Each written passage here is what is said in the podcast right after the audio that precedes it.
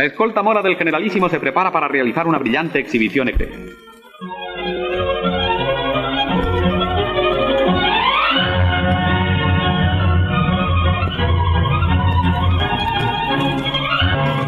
Al aire marcial de la escolta se suma su magnífico alarde hípico, un espectáculo grato a los ojos, lleno de ritmo y de armonía. Sin un error ni un fallo, los jinetes componen y recomponen una vez más el difícil laberinto de sus evoluciones. Salam alaikum, Dreri. Esto es La Guardia Mora, el podcast que te informa desde la puta periferia. Yo soy Esmina, Marhabebicom. En el podcast vamos a intentar cubrir todos los temas que se nos ocurran en relación con la inmigración, la diáspora, la autodefinición, las relaciones históricas y políticas en el estrecho entre Marruecos y España, la reapropiación de cierta terminología como puede ser la Guardia Mora, desmontar estereotipos y probablemente montemos otros, y en definitiva, como ya decía el nodo 1954, intentar analizar y entender el difícil laberinto de nuestras evoluciones.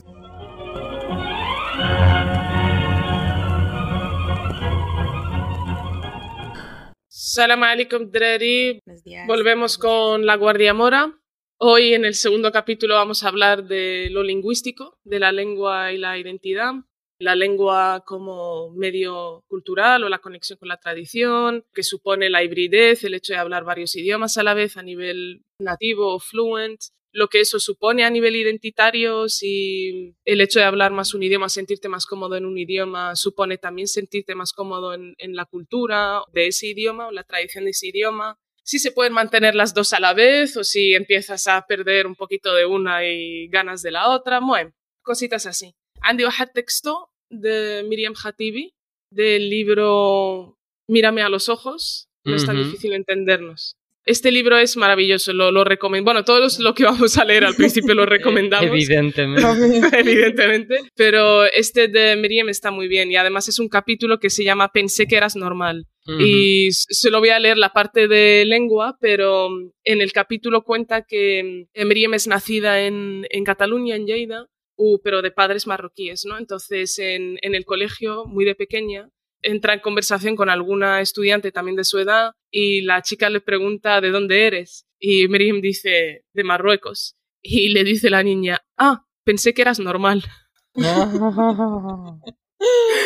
Oh, a raíz de todo eso saca el capítulo de que es la normalidad y tal y cual. estaría también en sintonía con el capítulo de lo moro, pero bueno. Total, os leo. Dice, a veces me dicen, ¿en qué lengua piensas? Así sabrás de dónde te sientes. Esa pregunta todavía me marea más porque pienso en más de una lengua.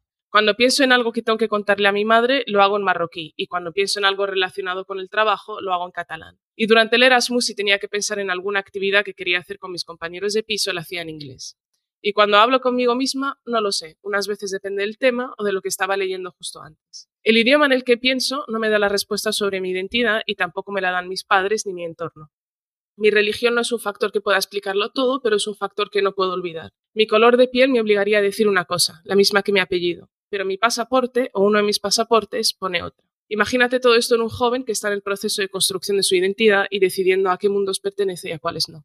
Y digo mundos, y sigo aquí las teorías que desarrolla Min Ma'luf en Identidades Asesinas, dice que cuando hablamos de identidad, esta tiene dos características que para mí son vitales. Ni es estática ni es única. Cuando digo que la identidad no es estática, me refiero a que cambia a lo largo del tiempo. La identidad ni se crea ni se destruye, solo se transforma. Brutal. Sí, es, oh. es, fantástica. Es una imagen, llama, mm. y además a mí me, me mola porque empieza con lengua y acaba con identidad. Eh, a esto sumo dos puntos Heida medio teóricos para que empecemos un poco a pensar. Aparte de la lengua o el idioma, también está el lenguaje, como los símbolos que representan la tradición, que significan. En ya tenemos varias palabras que no tienen traducción al español o al inglés. Bueno, ¿Y las palabras que no existen? Las palabras que no existen, claro, exacto, sí, sí, sí, sí. Y entonces hay un... Real Academia de Oye, ¿cómo se dice esto? me dicen, oh, me quiero Y yo, chao, sorry, bueno. Real, Real Academia de Ya, por favor, constituyase ya, lo necesitamos. Bueno, esa es otra, ¿no? Como explicar quizás que, mm, creo que esto lo decía Borges, que el árabe no existe, o sea, la idea de que existe solo un árabe es nonsense, es un invento. Cada país o cada región dentro, incluso en el caso de Marruecos, tenemos varias pronunciaciones, varios eh, vocabulario distinto, dependiendo de la Buenísimo geografía. Y sí, y cada país tiene su lengua, su dialecto, que ya es lengua, o sea, en realidad no es dialecto. Bueno, total. Uno de los nombres que quería mencionar es eh, Du Bois, que es un escritor afroamericano de principios del siglo XX, que tiene un término que llama la doble conciencia y que habla que es la cuestión de tener o sentirte que tienes dos identidades sociales entre las que te mueves, ¿no? Puede ser, dependiendo de la lengua, si vas cambiando de registro, el registro afroamericano es distinto al registro blanco, por ejemplo, en Estados Unidos, pero también el hecho de tener que conciliar como dos imágenes sobre tu identidad a nivel social. Él como afroamericano decía que, claro, la cultura dominante, que es la blanca, tiene una imagen de lo afroamericano muy contraria a la imagen que tiene el afroamericano sobre el afroamericano. Entonces, lo nuestro en la cuestión mora también es lo mismo, ¿no? La imagen que se tiene de lo moro, también incluyendo la lengua, las tradiciones y eso, es muy distinta a la que tenemos nosotros de nosotros mismos. Entonces, estás dangling, ¿no? Vas, te balanceas de un lado a otro y eso es tener como doble conciencia. ¿Qué pasa? Que dice que eso hasta cierto punto está bien, pero pasado cierto punto ya es perjudicial porque nunca consigues conciliar la identidad en una. ¿no? Tienes varias, estás en el medio, hay una hibridez, supone o sea, cosas muy buenas, pero que en realidad pues, te falla una unión, ¿no? la, la unión subcultural de tu propia. Por otra parte, hablando de la cultura y la lengua como un pilar fundamental de la cultura, Raymond Williams hablaba de que hay varias como varios niveles de cultura, ¿no? La dominante, que ya sabemos cuál es, en nuestro caso a lo mejor sería el árabe estándar o el del periodismo, el de los El juicios. Exacto, Parlament, ¿no? Luego, dentro de eso también puede ser dominante, por ejemplo, el árabe egipcio, que es el que tiene más series, más cine, más música que circuló en cierta época, el arabismo y eso. Por otra parte está la cultura residual, que son cosas que obviamente ya están en el pasado, pero que se han elegido ciertos puntos para que se mantengan en el presente y de alguna manera ayudan a mantener a la cultura dominante. En el caso de Marruecos, todas las comunidades o la comunidad española y francesa que va a vivir a Marruecos pero nunca aprende el idioma y hablan francés o español, eso es vivir de la cultura residual colonial. Y por otra parte está la emergente, que es la que digamos que resiste a las dos, ¿no? En el caso de Magreb es muy claro que el francés empieza a desaparecer, que ha estado, no empieza a desaparecer, pero vamos, tiene mucho menos presencia en la juventud porque está muy unido a la burguesía, al merzen y todo esto. Y han empezado, el inglés empieza a coger Ujú. mucha fuerza. Sí, yo creo que también tiene que ver que una generación del NBC, ¿no? La, la muerte de la Mm. televisión española de acceso público por antena, Tanja, y todo esto, le coge el relevo los canales árabes, ¿no? De NBC, NBC One, NBC Two y todo esto. Y estos nunca han trabajado el, el doblaje, por ejemplo. Yo he visto muchas pelis en inglés, Tarjmin Blarvia, con subtítulos en árabe. Entonces, a la larga, la gente entre vuestra edad y, y mi edad han crecido con el lugar de televisión de Matías Prats, han crecido con Liam Neeson, así, viendo, viendo Taken. Entonces, claro, todo eso es em, como importante para la conversa para nosotros también, ¿no? Para entender en qué situaciones está cada lengua, si residual, si dominante, si emergente, y por supuesto el inglés ya es lengua franca en todo el mundo y whatever. Bueno, Sí, de hecho, antes diciendo eso de en qué idioma pensamos, has dicho Du Bois y yo he leído Dubois y digo, ¿en qué lengua piensas, Yasmina?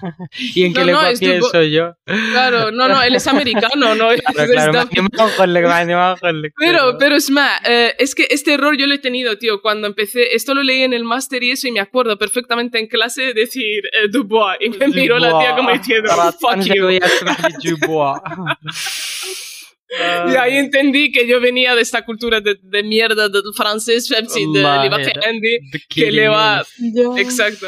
Además, este tío es la hostia. Creo que fue el primer afroamericano que entró en Harvard, hizo un doctorado, o sea, Ujú. es, es enorme. المهم الدراري كيفاش بغيتو كيفاش بغيتو تدخلوا على هذا التيما que es bastante triggering y bastante molesto eh hablar de, de qué idiomas hemos perdido y cuál ganamos y cuál de hecho le eh, este esta semana Numidia me mandó un mensaje preguntando por una palabra dice cómo se dice frutos secos de risa vale En genérico, ¿no?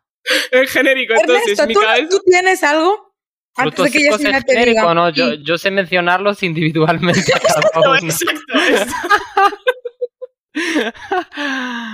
Más, Naud como el, proceso lingüístico por el que tenemos que pasar, que de verdad que es agotador. Es agotador. Recibo yo este mensaje y digo, vale, en mi cabeza lo primero que surge es la palabra fequia, que es el conjunto de frutos mm. secos durante la Ashor. Pero ahí mm. también hay gominolas y cosas, no frutos secos. Luego lo busco Google y pone el mukasserat. Digo, el mukasserat será para Líbano, pero... مغربي ما ما يقول لك Ma, Ahora Dexi. que- Luego le digo a Nomidia, no sé, bien Udikshi, ¿no? Como el resumen. Sí. Bien total. o Dix.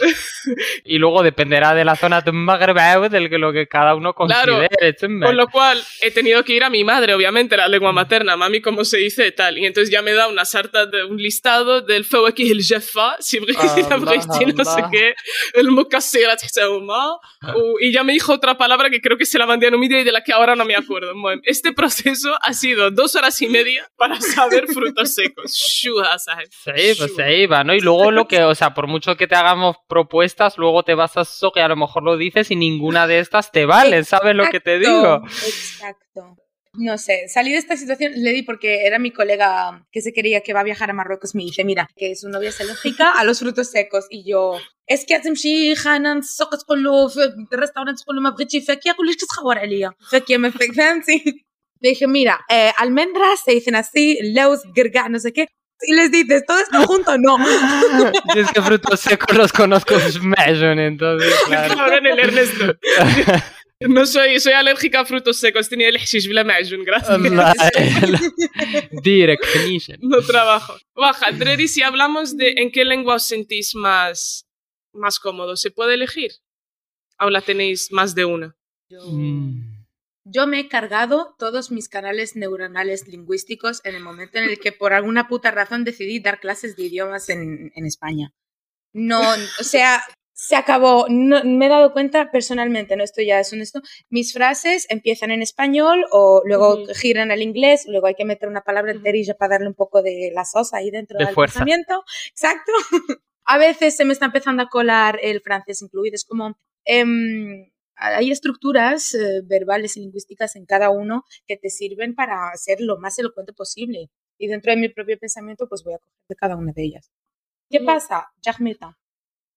Hachi lengua wahda ya no, es- o sea, se ha Sí. convertido en, un, en un esfuerzo tener que mantener un solo idioma para poder comunicarme.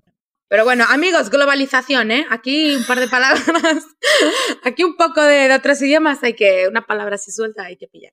Sí, total globalización. Y yo creo que por esto, o sea, ¿no? Es como el texto de Miriam, que empieza hablando de la lengua y luego acaba hablando de la identidad. Luego todo esto, al Ujú. fin y al cabo, configura, eh, pues, pues con quién te relacionas, ¿no? Que es algo muy Ujú. fundamental en la vida, porque al fin y al cabo te sientes más a gusto no teniendo que codificar o pensar en que tengo que traducir o pensar en esta palabra o cambiarla de idioma, porque, ¿no? O sea, al fin y al cabo que este gremio nuestro, ¿no? De esta mezcla, de esta transculturalidad, pues nos mezclemos, tiene que ver también con esa lengua, con esa facilidad para decir eh, n'importe quoi en cualquier idioma. y, y eso, y que nos podamos, nos podamos entender, ¿no? En definitiva, o sea, que eso es muy, muy importante. Me decía un amigo el otro día, Magra Bignaya, que la única vez que escucha su nombre bien nombrado es cuando habla con su madre una vez a la semana por teléfono. Ay. Y así, yo reaccioné igual, tío. Dije, hostia, nunca lo había pensado, pues es verdad, Nahnaya, Yasmina, Jasmina, whatever, pero, mm. pero yes, que es me mm. mis padres, habla Y era, hostia, tío, hasta, hasta que te nombren, acaba teniendo un efecto sobre la percepción que tienes de ti misma o dónde estás o la fancy. La españolización esta que hacen de los nombres que incluso hace mucha gente aquí, supongo que por practicidad, ¿no? Pero yo a veces me he quedado como sorprendido, o sea, ¿no? De gente que me ha venido, hola, no, yo me llamo Maroa. Y me he quedado así, como, Maroa, Maroa, ¿qué es Maroa es Emma? Es como, sí, Maroa, digo, hostia, digo, hostia, la españolización. ya yo no te estaba pillando, ¿eh? Sí. No sé, es curioso, ¿no? De Reba, Rebeca, o sea, cosas así que la gente por, por hacerlo no más digas. fácil, incluso te, te lo convierten en nombre español, ¿no? Y, y la gente lo acaba asumiendo. Es, es curioso, ¿no? أنا كان عقل إن كتعرفوا أتنتو la, la empresa, Ah. creo que era de, de Telefónica, ¿no? En, en Wow, Tánger. Wow, wow, Aquí- Yo trabajé, yo mencionado- trabajé en... wow. Eres de las Ahora sí. veteranas de Atento. Sí, sí, ahora os Ah. cuento. Yo trabajé un Hostia. verano en Atento, estábamos en el instituto todavía, Y claro, esto, bueno, para contextualizar, es una, una rama de las empresas de telefónica que tienen en, en los países X, y el clásico al que llamas y te responde con acento dominicano, marroquí o tal, pues sí, Mm. existen y estamos en otros países, ¿no? Deslocalizada, Entonces, ¿no? La empresa. Claro. Y te pedían, bueno, en entramos bastante fácil, éramos dos o tres amigos, porque veníamos del instituto y teníamos el español, o aquí no fue tan movida. Total, el caso es que para entrar te hacían una, pues, ¿cómo se dice? Stage, y antes de mm. empezar a trabajar en las llamadas, te pedían que te cambiaras el nombre. Entonces, mm. tú no puedes coger el teléfono y decir, ah, buenos días, me llamo Mohamed eh, Y entonces el Mohamed era José, el eh, Faisal era eh, Paco Pepe. Eh, sí, era muy divertido porque el nombre cambiaba, pero el acento no. Entonces, cogía el teléfono y era, ah, buenos días, soy Paco, ¿qué puedo ayudarle? y el facha al otro lado flipando, ¿no? "Perdona". Keina, Keina, que esto es una práctica que ha estado, vamos, hasta el día de hoy, me consta que sigue, ¿no? Me senté ahí, vinieron y, y colegas que sí, que resulta que siguen trabajando, se han metido también allí a contarme lo que es la historia, o sea, movidísimo. Allí es donde, es, a ese sitio vas a tirar tu identidad, ahí como ya no sabes qué eres. Y a Es- trabajar si no quieres terminar el bachillerato. Exacto. Sí. Me acordé de... ¿Sabéis quién es el personaje, un personaje histórico, Diana, que se llama Estebanico? Que lo hacen llamar mm, Estebanico. No. Diana es Estebanico. Estebanico, que obviamente se llama Mustafa bin Mohammed, es Meswahat Khan en Azimur, que fue comprado por los esclavistas portugueses en el siglo XVI, vendido a los españoles y es el primer moro que llega a la costa de la Florida en la época de colonización y llega en la misma en el barco con Pánfilo de Narváez, que es de los grandes nombres de los conquistadores españoles. Naufraga el, el barco de la costa de la Florida y sobreviven muy pocos, entre ellos Estebanico. De ahí, lo de las pateras lo trabajamos ya desde el 16. Hola, él. Sobreviviendo. Exacto. Total. La idea es que a él lo compran, por supuesto, bajo otro nombre, Mustafa, y lo bautizan en Sevilla, que a- respondiendo también a lo de Ernesto que hablábamos de la españolización de los nombres y todo eso, lo bautizan y se lo llevan. ¿ya? Y resulta que Estebanico era el único capaz de aprender varios idiomas y tenía interés en las lenguas amerindias, y entonces lo, empezaban a mandar a él primero en las eh, indican que Jorge de grupos Expediciones. expediciones lo mandaban a él primero para que fuera conociendo la peña del pueblo porque es el único que sabía las lenguas amerindias porque las había aprendido. Total, con el tiempo, esta es la única parte que conocemos de la historia de Azmor, se lo llevaron, por supuesto en Garba les encanta contar esto, llama como que pertenecemos a la historia internacional colonial por Estebanico, pero realmente fue un esclavo. Mm. Nos, encanta ¿no? Y creo que fue en el 2014 o así, no tengo claro, hay una escritora americana eh, marroquí que se llama Leila El Alemi, que sacó un libro que se llama El relato del moro, The, The, The Moor's Account. Y entonces es toda la historia de la conquista de Latinoamérica por la parte de Florida y las primeras expediciones y tal, pero contada desde Estebanico. Entonces Estebanico Mm. empieza hablando como si fuera Estebanico y de repente se desdobla, ¿no? Y empieza a decir que yo en realidad soy Mustafa, pero me cambiaron el nombre y entonces tengo esta doble Mm. personalidad en la que me muevo con mi amo, con el Master of Slave y me llamo Estebanico, pero también soy Mustafa cuando trato con los amerindios y con tal. Todo esto Claro. quería contarlo porque sé que choca, sé Bueno, que un, Numidia, Numidia me da miedo. un saludo. Un saludo a todos los estebánicos ¿Verdad? contemporáneos. de Amigo. Porque no es cosa fácil, Sí, vaya. total. Bueno, uh -huh. todo esto de la doble identidad que ya hablamos, de los idiomas y tal, se me olvidó también, o sea, no se me olvidó, pero en fin, lo, lo dejamos un poco para el final, la cuestión de las lenguas bereberes, de la mazir, que no hablamos, que en general uh -huh. es que no corresponden a esta idea ni de residual, ni de emergente, ni de dominante, porque está resistiendo todo el rato a esas tres. Totalmente. ¿no? no quiere ni ser esto ni otro, quizás sea la lengua de la memoria histórica también, Venezuelina más o menos. Acabar con la distonía del ego también, que es una forma en la que tus costumbres y actitudes no corresponden a lo que se espera de ti, que tiene que ver con la doble identidad. Estebanico, por ejemplo, cuando estaba en Latinoamérica, a lo mejor nadie esperaba que se hiciera amigo de los amerindios. Eh, ah, también iba curando a la peña con hierbas. Él era el... con hierbas. La hierba. Era, era el, único que controlaba como las especies y cómo mezclar y cómo... Sí, sí, ah, es un personaje muy... Látar, evo, eh, claro. Eh, Látar cuenta cuentos dixicana. Moem, estas idas y venidas de lenguas e idiomas a mí me recuerdan siempre a la canción de Oba Oba Spirit de Bled Schizofren, que es como vive en Magreb, entre Dinu Dunia, entre el francés y el árabe, el bereber y el árabe, el islam y el no whatever el, en fin no como el entre las dos partes La dualidad. la dualidad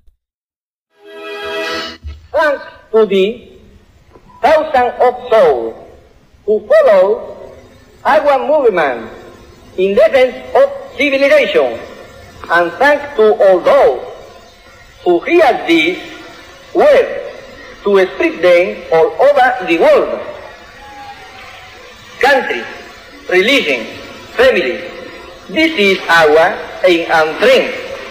¡Viva España! كان عقل que llamó una señora من Madrid انا كنت باقي في انستي ما عمري ما مشيت لمدريد ni nada no y entonces me dice estoy buscando no sé qué la calle O'Donnell y busco a Ana O'Donnell y no me sale y le digo no existe me dice cómo no va a existir la calle O'Donnell no sé qué súper cabreada bueno total sabes se acaba esa llamada pasan los años yo me voy a vivir a Madrid y resulta que el piso que al, el- la habitación que alquilo estaba cerca de la calle O'Donnell y acabo viendo visualmente que pone calle O'Donnell y O'Donnell se escribía con apóstrofe o apóstrofe Ah, O'Donnell sí, sí. y por eso no la encontré. Un par de años más tarde descubro no solo que se escribe con apóstrofe, sino que O'Donnell, Leopoldo O'Donnell, fue el militar que empezó la guerra en Marruecos. ¡Maravilloso! Total, brutal, brutal. ¿eh? Es una Me historia por, por fascículos.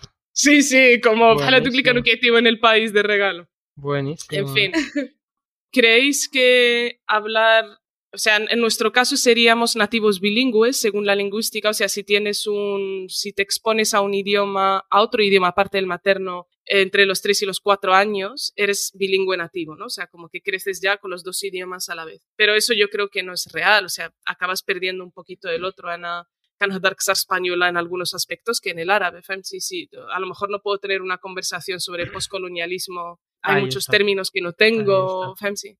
Entonces, ¿cómo, ¿cómo veis esa parte de eso, de estar entre las dos y si se puede manejar las dos o...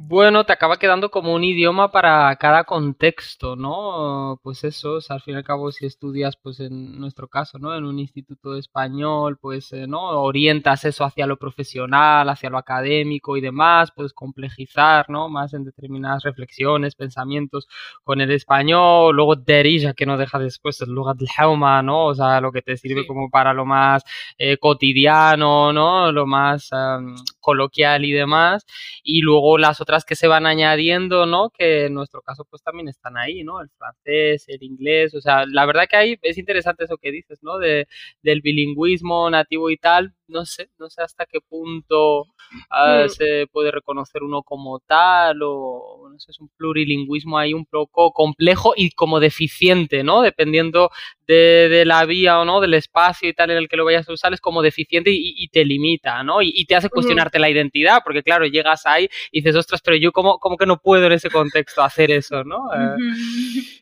Sí, Ana, con el tiempo me siento, o sea, cuando vuelvo a Tánger, a Ola Saif y tal, y, o estoy en España y me junto con y Magarba, Aula, nacidos ahí de origen y eso, me siento más reconocida en la gente que ha nacido en España de origen marroquí, porque hablamos wahed eh, code switching muy clave, ¿no? El, el ir cambiando de que cuando me siento con Drerif Maghreb, que están en francés y árabe, por ejemplo. Francés y derija en lugar de, o inglés y derija en lugar del español Claro. y derija.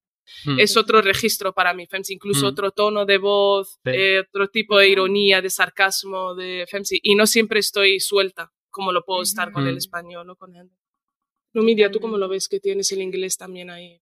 Yo coincido, la verdad que eh, con el paso de los años y sobre todo por el hecho de cada vez bajar menos, yo me siento bastante limitada. Hay ciertas conversaciones de cierto calibre que mm, no me veo lingüísticamente preparada para poder llevar o sostener, ¿no? Pero porque ves ahí, yo veo las lagunas, que esas lagunas creciendo lo que he hecho ha sido llenarlas con los otros Claro. idiomas que conseguían hacer. Y esto me lleva también a un tema que me parece también importante, que es como este fenómeno, se habla en psicología, que mm, terminamos identificando una lengua como más gentil que otra.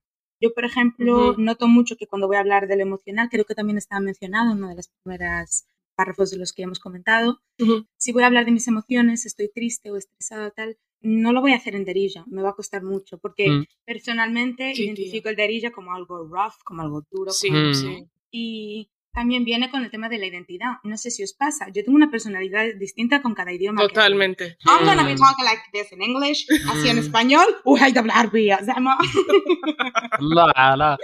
Totalmente, totalmente, sí. Se me olvidó leer una frase de Juan Goitisolo, que la tengo aquí, creo que para Derija está muy bien que has dicho, Derija es rough, me ha gustado mucho. Decía Goiti, cuando hablo de Derija percibo continuamente esos signos del mestizaje existente entre la cultura española y la musulmana, y esta es una de las razones por las que me interesa este país. Bueno, Me imagino a Goiti solo diciendo ruina of cocina. y maravillado por el ruin of cocina. Wow. سايب العدلة ruina of cocina, me gusta. شحال ما سمعت esa frase. Hostia, pero eso que decía Numidia, del, por ejemplo, Ana, si le voy a decir a mi madre te quiero, no se lo digo بالعربية, le digo love you, te quiero, ما ما نعرفش والله يقول لا جدا كنبغيك. كجوارة جدا Je t'aime, maman. Mua. Vamos. De verdad, ¿eh? Como que no, no me sale decirlo también porque creo, no tengo claro que hayamos crecido con ese lenguaje tampoco, ¿eh? Pero, pero Sí, El es del verdad que amor, Teresa, vamos. en lo emocional, vos, vos, o sea, lo que decía Numidia y ahora dices tú, es verdad que es escasa, o sea, es que no da como para entrar Sí. por ahí. Sí, que, que no es como el árabe eh, clásico en su momento, ahora Claro. los diferentes árabes estándar y tal, que son de Claro. poesía, Mm, del mm, amor, del mm, vino, la mm. suba, سؤالك مم. حتى علاقة ديال الدريجة حسن الثاني فهمتي ما كاينش شي. Vale. Derija es la lengua de Tzvirgik, o sea, para cuando vamos a tocar Tzvirgik, Del ahí, sí- chisme, ahí sí ¿ves? queda Ahí entra, del eh, chisme, o sea, ahí entra el Derija perfectamente, ¿no? Pero Willy, claro, es que Ay, tiene ya, expresiones, es sí. verdad, tío. la en chuma, no sé qué, de cuchara, ta, ta, ta. Sí, sí, sí. Sí, شمن palabras, eh, شمن- por ejemplo, a mí me gusta, هايدي قلتي الحشومة, Ujú. eh, me gusta mucho el jauma, no el concepto, Ujú. que m- más o menos en España a lo mejor es barrio o algo así, pero es más Mm. concreto, más a una calle, eh, con una relación más cerrada. El gorba, eh, Ujú. la equivalente a la Claro. morriña o whatever, o la saudade. sí, no sé, antes y palabras que definan, esas palabras yo creo que sí definen muy bien la, identidad, las que mm. no encontramos en otro idioma. No sé si no es palabra, pero últimamente recién acabo de escuchar otra vez esto de Maiterlekshi. Ah, Maiterlekshi. Que no, no, no te no te, mm, no te enojes, no te... Me, sí, como que, que, no te pongas triste, meterle sí. Atarla, meterle sí, ¿sabes? La, tras, la es no, que no te huele, o sea... No, no, no, sé si es palabra, no sé si es palabra o es, o es sonido vocalizado, pero vamos. Ay, tengo otra, vale, me he contado, tengo, esta, esta me gusta mucho, me gusta mucho Kille ah, de, dame de fúmame, fumar. sí, fúmame, Exacto, sí. fúmame. Es, Kiyefni, es esa fumame, frase. claro. la- Sí, es, eh, es que هذه فتحت واحد eh, este comentario una, ah, muy interesante. Eh, hay mucha gente que también en francés lo hacen, que empezamos a conjugar palabras en árabe pero con eh, terminaciones en español. Claro, que voy a ser aquí políticamente incorrecto, pero que estás jaguareando, Exacto. básicamente. Eh, muy Exacto, nuestra, a mí muy me nuestra. gusta. Sí, y se, bueno, se hace como googleando, habla hangueando, habla cosas ahí, Ahí. eh, también desde otros idiomas, pero creo que esa es una manera también de como arrastrar ese idioma tuyo a algo con lo que te reconoces, eh, esta, esta cuestión de lo dominante, lo emergente, ¿no? Como, como estamos entre ambas, sí.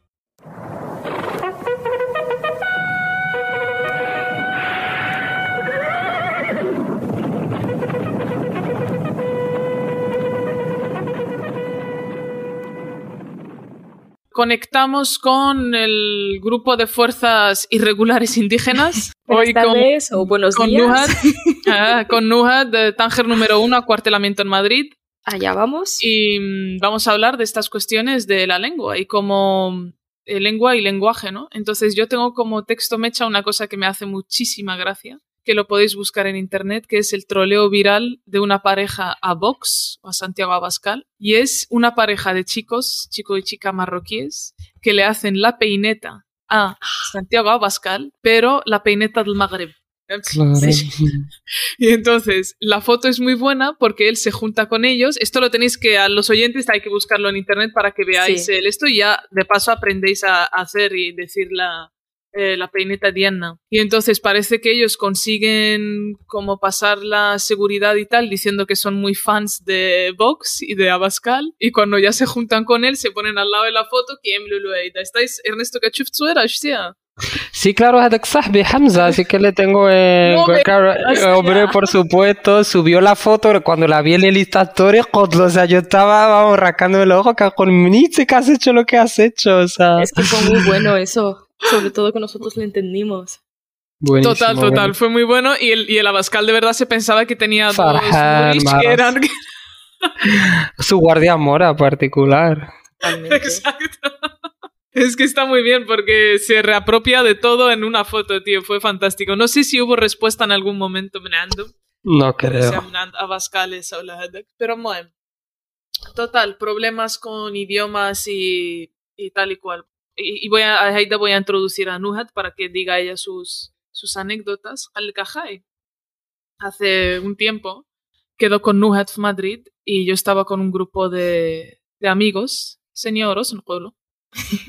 y, viene un señor español y- le voy a presentar yo a Nuhat, ¿no? Y le dice ella, Nuhat, ¿qué?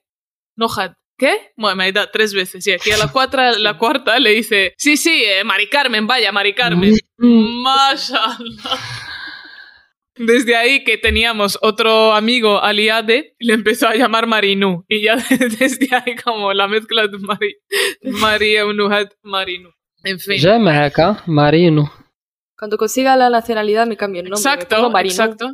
Cuando te den el ad, que ya sabes, Sí, sí, sí. Así va a 100% aparecer ya española. pon, Marino. pon Marinu Mohammed. Marino Mohammed Mohammed. Porque tengo que tener dos apellidos. Y ya entras a Vox Nation, ya está, Claro, un poco totalmente. blanqueadita, apellido de Guardia Mora y Lo justo. Lo que Justo. buscan. Bueno, lo del nombre, yo creo que eso siempre nos ha pasado con el tema lengua y tal. Yo eh, tuve que soportar a una profesora durante todo el curso llamándome mal por mi nombre. y aunque se lo dijeras, ¿no? Sí, y aunque intenté tal, la última ya se cabreó. Ella se enfadó porque yo no podía enfadarme. Eh, se enfadó y me dijo, es que yo no vengo aquí para eh, aprender otros idiomas y otros nombres en otros idiomas. Yo vengo aquí a dar Ah. clase. ¿De qué daba clase Adheiti? Em, en prótesis me daba eh, anatomía. Prótesis y le van a poner la puta No sé. cadera. Bueno. la- una, una asignatura de prótesis, sí. Sí, y luego muchas veces lo que me pasa también, eh, lo que nos pasa a todos los que somos de Marruecos, sobre todo los del norte, que tenemos este darisiñol, ¿no? Como lo llamamos, Sí. o sí. que mezclamos muchos idiomas eh, y, y a mí muchos amigos míos cuando me escuchan hablar por teléfono, a lo mejor yo estoy hablando totalmente en árabe, pero se me quedan mirando como, hostia, pues yo sí que entiendo el árabe. Se piensan de que así suena el árabe. ¿Sabes? Y es como, es que hay algunas cosas que sí las he entendido, algunas palabras las entiendo, pero luego hay otras que no. Y claro, ya siempre tengo que estar ahí explicando que es que, claro, nosotros en Marruecos, sobre todo en, en mi ciudad, en Tánger, no sé qué. Y a ellos les choca mucho porque se piensan que es como, no sé, como que no, no existe. Bueno, pero la peña España hay de españolitos básicos que a veces ni disciernen. O sea, que se derige y dice, oh, que es francés, catrón, no. Eso ya es otra cosa. Si no sabes discernir entre la raíz latina de la cosa y el Apaga y vámonos. Pero, bueno, pero los andaluces tienen su arte, ¿eh? No vamos a. Nunca no vamos a buscar enemigos a favor. desde no, ahora. ¿eh? El andaluz con nosotros. Estamos en proceso de recuperación. Sí, sí, Nuestros estamos en la hermanos andaluces, exacto, hermanos andaluces latinos, marhaba duk, no, no tenemos ninguna.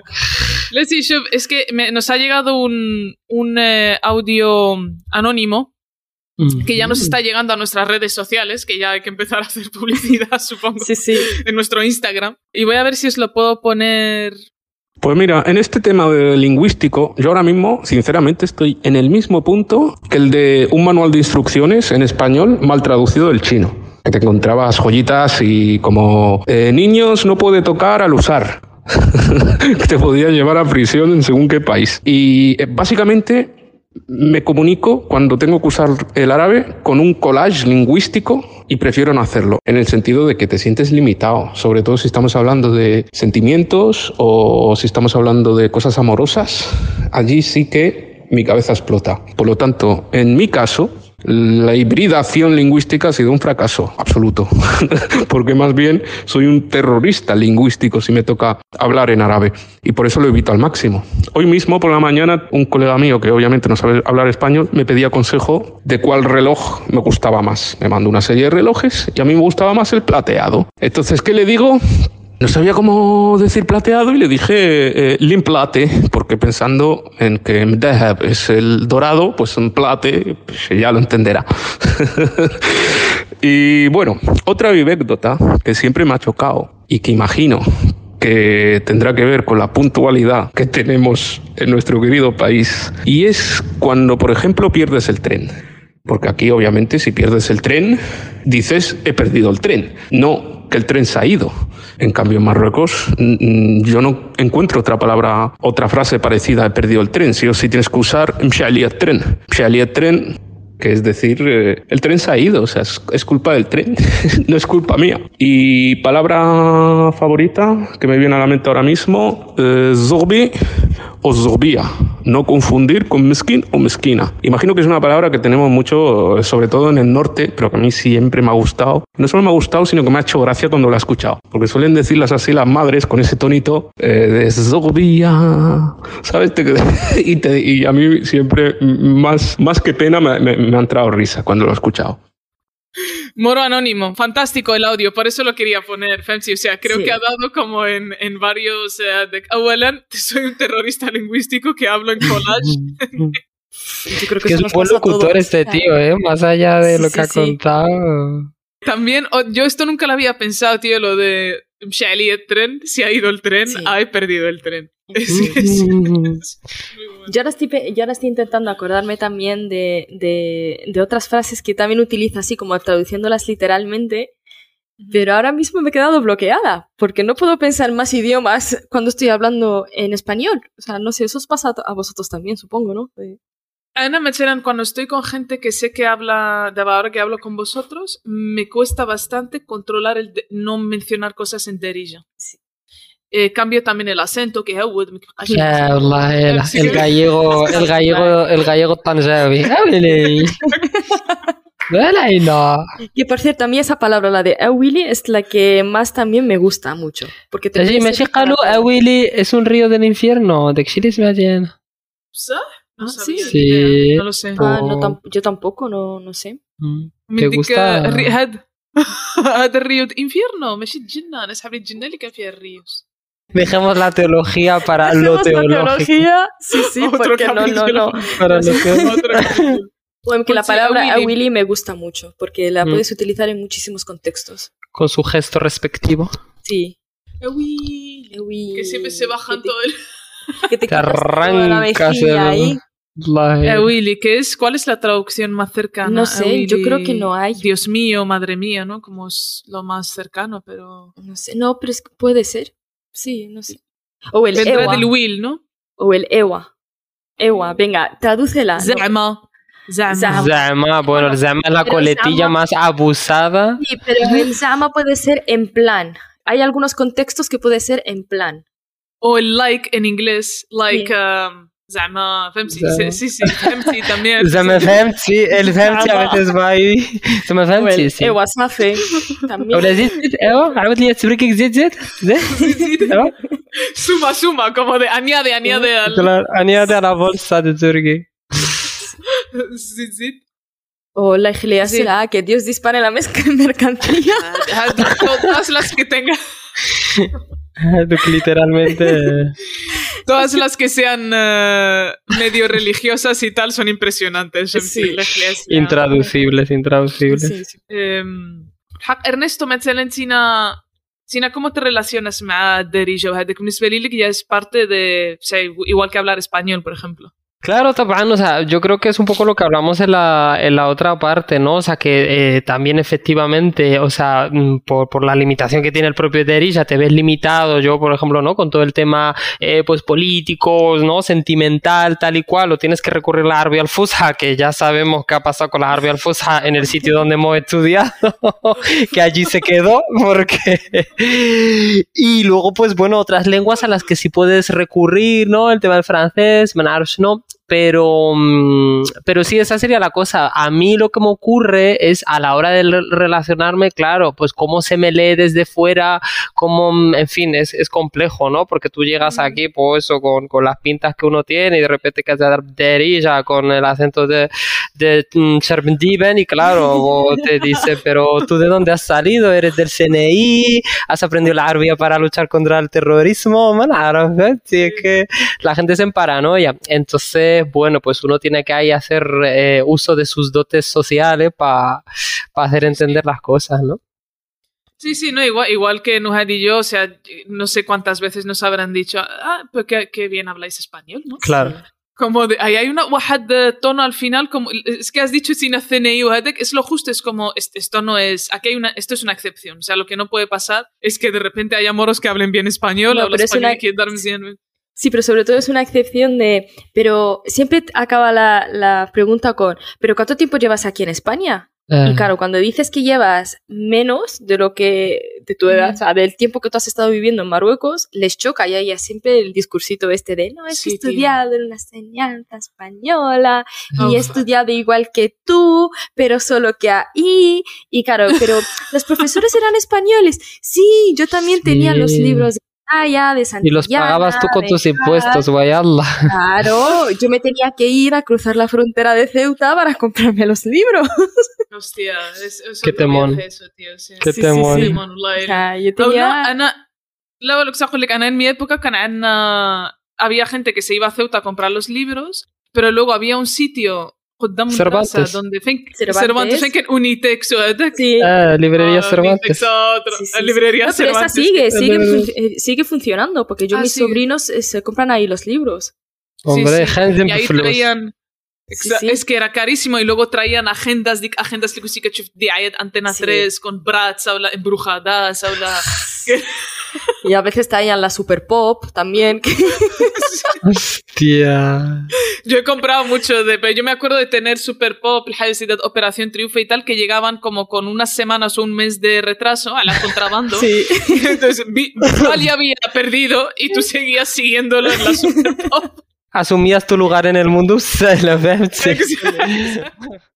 Y nada, insistir en que mm, seguimos esperando sponsors, carniceros halal, etcétera, etcétera, cualquier business que tenga que ver con ADAC. Y ya está. Y nos veremos, si eso, pues en dos semanas. Acordaros que estamos pendientes de... De las de- estas, sí. Y si nos conseguís citas, tanto para huellas o para tarjetas de regreso, Hostia. también lo agradeceríamos bastante. Nuha, ¿tú sigues, tú sigues sin cita, sigues esperando Yo la sigo cita? sin cita. Yo estoy despertándome a las Vamos 6 de la mañana para ver si consigo cita, pero no. Allah. Drama, ya está, no, no, no hace falta bajonear a la gente con nosotros, ya está, Tío, Safia 3. Safi. Safi, Bueno, Safi, ánimo, ¿eh? Safi, Que se sale No de es- esto. Yo creo que se no sale de esto. صافية مارينو ما تعصبش ولا ما تعصبش. صافي. المهم صافي يلا خلوني يستنوات بور فاور نو تيك فينغا تشاو صحة تشاو صحة تشاو